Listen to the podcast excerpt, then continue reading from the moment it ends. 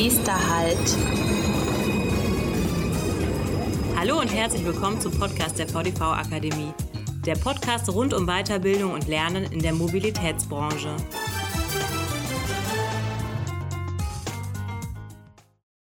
Nächster Halt, Bücher von gestern vom Verlag zum Multimedia Haus. Herzlich willkommen zur neuen Ausgabe des Podcasts Nächster Halt. Ich bin Britta Robels von der VDV Akademie und mein Gast ist heute Manuel Bosch, der Verlagsleiter der DVV Media Group. Hallo Herr Bosch, schön, dass Sie da sind. Guten Tag könnte mir vorstellen, dass jetzt viele unserer Zuhörerinnen erstmal kleine Fragezeichen in Augen und Ohren haben angesichts der Bezeichnung DVV Media Group. Aber ich glaube, ich poker nicht so hoch, wenn ich behaupte, dass die meisten schon mal ein Produkt von Ihnen in den Händen gehalten haben. Würden Sie mir da zustimmen? Das hoffe ich sehr und ich glaube das tatsächlich auch. Vielleicht nicht unter dem Label DVV Media Group, das hat man meistens nicht als erstes im Sinn. Aber wenn wir von der Nana oder der Nahverkehr sprechen, dann kann der ein oder andere damit hoffentlich etwas anfangen. Ja, ich denke auch, das sind so sehr klassische Fachmedien bei uns im ÖPNV, die Sie auch mitverlegen. Was sind denn neben dem ÖPNV noch Themen, die Sie medial abdecken? DVV steht ursprünglich für Deutscher Verkehrsverlag und tatsächlich ist das auch nach wie vor unser Schwerpunkt. Wir sind mit Fachpublikationen vertreten, neben dem ÖPNV auch im Bereich Schienenverkehr, im Bereich der Logistik, im Bereich maritime Technik und neuerdings auch im Bereich Energie als verwandtem Sektor. Darüber hinaus gibt es einen Standort in London für den internationalen Markt, wo wir auch alle Verkehrsträger dort auch inklusive der Luftfahrt abdecken. Und insofern sind wir sowohl im deutschsprachigen Raum als auch international der einzige Fachverlag, der alle Verkehrsträger als Fachpublikationen miteinander vereint. Wenn ich an Ihre Branche und an das Verlagswesen und auch den Wirtschaftszweig Buchhandel denke, kommt mir auch immer wieder dieses schaurige Wort Verlagssterben in den Sinn. Wo sehen Sie denn da Ihr Verlagshaus in dieser Entwicklung? Wir konnten als Fachverlag im Bereich der Fachmedien uns über die letzten Jahre ganz gut behaupten. Natürlich haben wir aber auch eine Konsolidierung unserer Geschäftsmodelle und unserer Publikationen hinter uns, in mehreren Wellen auch. Denn das Stichwort Verlagssterben ist ja jetzt nicht nur irgendwie eine Plattitüde, sondern auch Realität, wenngleich es hier auch Unterschiede gibt zwischen den Publikumsmedien, Tageszeitungen, Zeitschriften und den Fachmedien. Fakt ist, dass die Publikumsmärkte deutlich größere Ausschläge haben als die Fachmedien.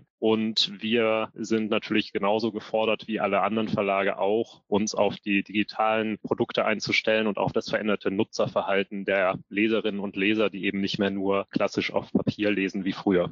Also würden Sie sagen, dass es Fachverlage da generell ein bisschen einfacher haben? Fachverlage haben es generell etwas einfacher, weil die Informationen, die Fachverlage bereitstellen, oft nicht so einfach im Internet frei erhältlich sind wie reine Nachrichten in den Publikumsmedien. Und zum anderen weil die Unternehmen mit diesen Informationen, die die Fachverlage bereitstellen, ja auch ihr Geschäft betreiben, weiterentwickeln wollen und damit auch eine gewisse Zahlungsbereitschaft für Inhalte per se immer gegeben ist, die es so am Publikumsmarkt für einfache Nachrichten eben nicht gibt.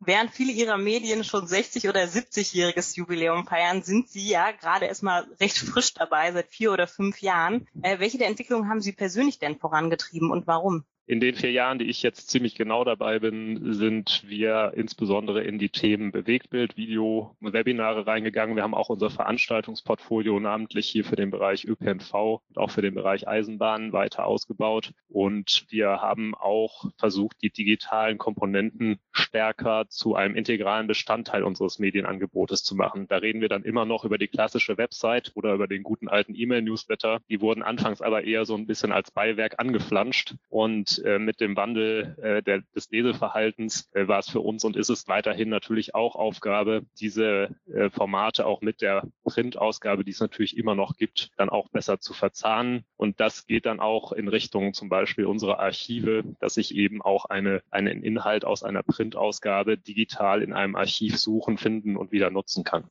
Jetzt sagten Sie eben, Sie haben schon so einige Strukturen angeflanscht. Ich kenne das auch von uns, dass es bestimmte Strukturen, äh, die eine sehr langsame Entwicklung hatten, schon im Vorfeld der Corona-Krise ähm, implementiert worden sind und jetzt halt richtig erst zu tragen kommen in den letzten Monaten. Würden Sie sagen, das war bei Ihnen auch der Fall? Beziehungsweise inwieweit hat die Corona-Krise bis jetzt Ihre Branche oder Ihr Verlagshaus verändert? Würden Sie sagen, das war ein Katalysator? Das ist in der Tat auch bei uns so und zwar an verschiedenen Stellen. Wir haben zum einen erstmal den Bereich Veranstaltungen, ist der offensichtlichste, wo wir die letzten Monaten natürlich auch äh, dazu gezwungen waren, Präsenzveranstaltungen komplett ausfallen zu lassen oder zu verschieben, wo wir dabei sind, auf Webinarformate oder virtuelle Veranstaltungsformate jetzt überzugehen. Ein Thema, dem wir uns auch in den vergangenen Jahren schon gewidmet haben, was aber jetzt natürlich sehr viel größere Brisanz und Notwendigkeit erfährt. Zum Zweiten haben wir die vergangenen Jahre auch immer schon schon unsere klassischen Print-Wochenausgaben oder Monatsausgaben als PDF-E-Paper bereitgestellt und auch versucht, diese, jeder kennt sie wahrscheinlich aus dem eigenen Unternehmen, langen Laufzettel, Umlaufzettel, die man vorne auf der Nana äh,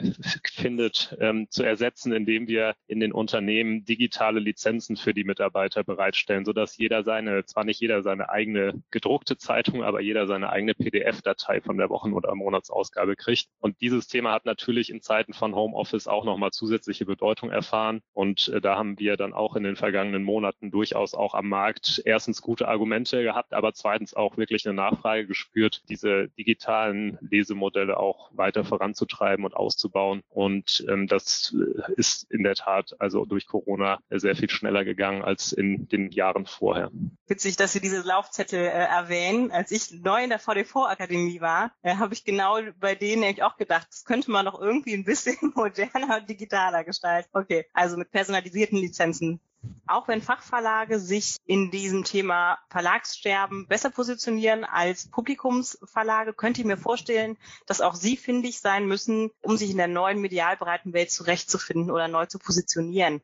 Äh, inwieweit hat sich denn Ihr Produktportfolio gewandelt? Unser Produktportfolio hat sich in den letzten Jahren natürlich auch massiv hin zu digitalen Angeboten gewandelt und wir haben auch klassische Bereiche wie zum Beispiel unser Buchgeschäft abgegeben. Auch DVV hat wie viele Verlage, auch Fachverlage über lange Zeit Bücher herausgegeben. Wir haben vor drei Jahren unser Buchgeschäft in eine eigene Gesellschaft ausgelagert, um dort auch dieses sehr spezielle Thema Fachbuch mit der nötigen Zuspitzung auch betreiben zu können und bei uns wiederum auf die Publikationen und Veranstaltungen fokussieren zu können. Also bedeutet das, dass Sie inzwischen gar keine Bücher, sondern nur digitale Medien produzieren? Wir produzieren nach wie vor auch gedruckte Medien im Zeitschriftenbereich, sowohl bei den Wochenzeitungen als auch bei den Monatsfachzeitschriften. Die erscheinen nach wie vor gedruckt. Der Anteil der Digitalleser wächst dort von Jahr zu Jahr und zwar bei den Wochentiteln auch umso stärker bei einem Fachbeitrag über ein technisches Thema auf acht Seiten DIN A4 mit technischen Zeichnungen, Abbildungen überwiegt nach wie vor auch in der Lesergunst die gedruckte Variante. Und insofern sind wir nach wie vor kein reiner Digitalverlag. Aber das Thema Buch zeigt eben, dass wir dort auch im Portfolio alte Themen in Anführungsstrichen abgeschnitten haben und uns der zunehmenden Digitalisierung hingewendet haben. Gibt es neben Medien, also auch digitalen Magazinen oder Büchern oder Fachzeitschriften, auch weitere Produkte, die Sie anbieten aus Ihrem Haus heraus? Zunächst einmal haben wir die bestehenden Printpublikationen auch digitalisiert, ganz profan, indem es auch bei jedem äh, Produkt und für jeden Abonnenten inklusive eine PDF-Version gibt. Der nächste Schritt waren dann auch noch ziemlich klassisch Websites und E-Mail-Newsletter. Dann haben wir uns aber weiterentwickelt hin in das Thema Archive, dass man eben alle Fachbeiträge auch in digitalen Archiven suchen, wiederfinden, herunterladen kann, auch publikationsübergreifend in den Archiven suchen kann und dadurch einen Mehrwert gegenüber dem reinen PDF PDF eine Ausgabe hat, bis hin dazu, dass wir inzwischen mit Videoberichterstattung oder Webinaren auch voll und rein digitale Produkte anbieten. Was für Themen kann ich mir denn bei Ihren Webinaren vorstellen? Die Bandbreite ist da relativ groß. Wir haben ganz aktuell und aus aktuellem Anlass die unmittelbaren wirtschaftlichen Folgen der Corona-Pandemie auf den ÖPNV in einem Webinar jetzt hier im Bereich der Nana im April gehabt. Wir haben aber auch schon neue Motorentechnologien für Schiffsantriebe als Webinar Webinar-Thema gehabt. Und insofern ist die Palette da ziemlich groß, aber das Format Webinar bietet eben auch verschiedene Möglichkeiten, die wir da auch in den verschiedenen Marktbereichen und mit diesen unterschiedlichen Themen nutzen. Die Medienvielfalt und das neue Angebot sind ja Dinge, die vor allem nach außen für die Konsumenten sichtbar sind. Inwieweit hat sich denn Ihre betriebliche Struktur geändert? Wir brauchen natürlich bei uns im Verlagshaus auch neue Kompetenzen, die sich logischerweise auf die Struktur der Organisation und auch auf die Fähigkeiten der Mitarbeiter auswirken. Beispiel Archiv, das ist natürlich schon ein Thema, was auch von jemandem hier verstanden und durchdrungen werden muss, wenn ich eine Archivsoftware einrichte, wie dort äh, Inhalte denn hinterlegt werden, wie sie auffindbar werden, worauf zu achten ist. Weiteres Beispiel natürlich auch das Thema Videoproduktion, wo wir auch in unserer eigenen Medienproduktion Kolleginnen und Kollegen inzwischen haben, die vom Bilder aufnehmen, Ton aufnehmen, bis dann zum Schneiden, Post-Production alles äh, in-house betreiben können. Früher in der Medienproduktion alles natürlich sehr auf Print, auf Druck äh, ausgerichtet. Äh, inzwischen sehr viel mehr auch in der Breite digitale Formate bis hin eben auch zur Durchführung von Webinaren, die entsprechende Anforderungen an, an Ton und Bild dann auch stellen. Das Gleiche gilt natürlich auch in so klassischen Bereichen wie IT, äh, wenn wir an das Thema Websites, Newsletter, entsprechende Paywalls, weil es ja nur für die Abonnenten sichtbar sein soll, äh, denken. Da hat sich schon in den letzten fünf Jahren einiges äh, hier auch im Haus verändern müssen. Und die gute Nachricht ist, dass dort auch alle Mitarbeiter mitziehen und äh, wir auch eine ganze Menge an neuen Kolleginnen und Kollegen gewinnen konnten, die in dieser ja doch sehr speziellen Fachverlagswelt mit auch aus der Außensicht doch etwas speziellen Branchen wie ÖPNV, Eisenbahn, maritime Technik und Logistik sich damit beschäftigen möchten. Ja, super spannend, was für eine Entwicklung Sie da ansprechen. Das sieht bei uns natürlich ganz ähnlich aus. Auch bei uns sind neue Kompetenzen, digitale Kompetenzen und Erstellung von neuen Medien, sei es jetzt für die Dozenten, für Videoproduktionen, Webinare halten, absolut gefragt. Und Sie sagen, Sie machen das mit einer Mischung aus einerseits neuen Mitarbeitern, aber auch andererseits der Bereitschaft der Mitarbeiter, sich da in die Kompetenzwelt hineinzubegeben und weiterzuentwickeln. Also ich sehe ein mega weit gefächertes Produktportfolio von digitalen Zeitschriften über diese Archivsuchfunktion schon fast ein kleines Branchen-Google hin zu Webinaren, ja, muss ich ja schon sagen, äh, quasi digitalen Lernnuggets äh, aus Ihrem Haus heraus.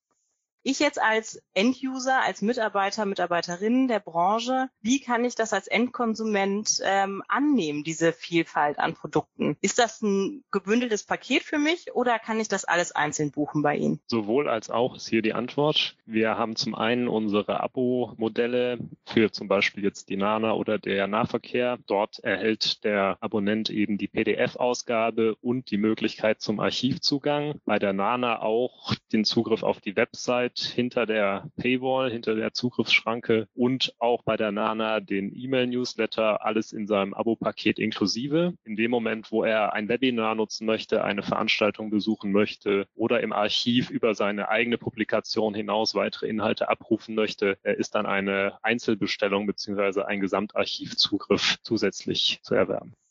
Wenn ich jetzt zurück auf unser Gespräch blicke, ähm, hört sich das für mich so an, als ob sich Ihr Betrieb sowohl nach außen vom Produktportfolio als auch von nach innen, wie Ihre betriebliche Struktur ist und auch äh, die Kompetenzen und Fähigkeiten Ihrer Mitarbeiter vom Verlagshaus. Äh, die Bücher wurden abgegeben. Es gibt aber viel Mediales und Digitales hin zum breit gefächerten ähm, ja, Digitalkonzern, Medienkonzern entwickelt hat.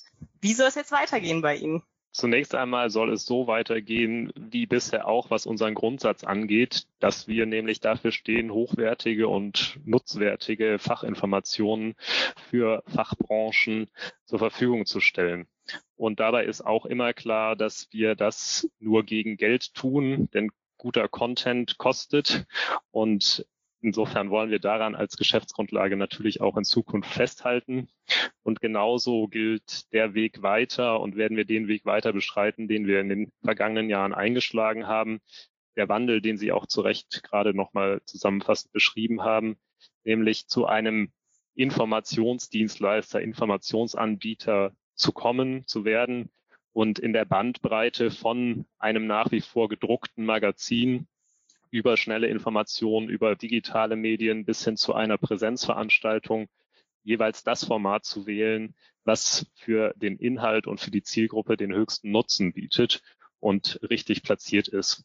Und diesen Weg werden wir weiter fortschreiten. Wir haben eben schon davon gesprochen, dass das alles im Moment etwas beschleunigt wird, was die digitalen Komponenten angeht. Diesen Wandel nehmen wir natürlich auch an und wir sehen anhand unserer Webinare und virtuellen Veranstaltungsformate und auch unserer Videoberichterstattung und auch erster Podcasts, die wir auch bei uns schon umgesetzt haben, dass wir damit auch den Nerv unserer ja, Leserinnen und Leser, Zuhörerinnen und Zuhörer, äh, also unserer Kunden in der Zielgruppe in den Branchen draußen treffen. Zum Abschluss habe ich noch eine Frage, Herr Bosch. Und zwar würde ich gerne wissen, welche Publikation liegt denn bei Ihnen privat zu Hause auf dem Beistelltisch neben dem Lesesessel? Was ist Ihre Regel, Lieblingspublikation? In der Regel gar keine, weil äh, dann eins der vier Kinder die zur Seite räumen und äh, anmalen oder zerschneiden oder sonst irgendwas würde. Ähm, privat lese ich am allerliebsten tatsächlich äh, die Zeit für die Allgemeinbildung und ich kann auch nicht leugnen, dass ich die eine oder andere Fachzeitschrift aus dem Bereich öffentlicher Verkehr oder Eisenbahn auch zu Hause schon mal aufschlage. Ja, auch das ist ein äh, kreativer Umgang äh, mit äh, Büchern und Lektüre, was Ihre Kinder da betreiben und bestimmt auch sehr lehrreich. Das war Manuel Bosch, der Verlagsleiter der DVV Media Group. Vielen Dank für diesen Einblick in Ihr Verlagshaus und die Entwicklung, die Sie schon vorangetrieben haben und auch in Zukunft weiter begehen werden. Vielen Dank, dass Sie heute unser Gast waren. Danke Ihnen. Bei Fragen und Anmerkungen sind wir unter podcast.vdv-akademie.de erreichbar.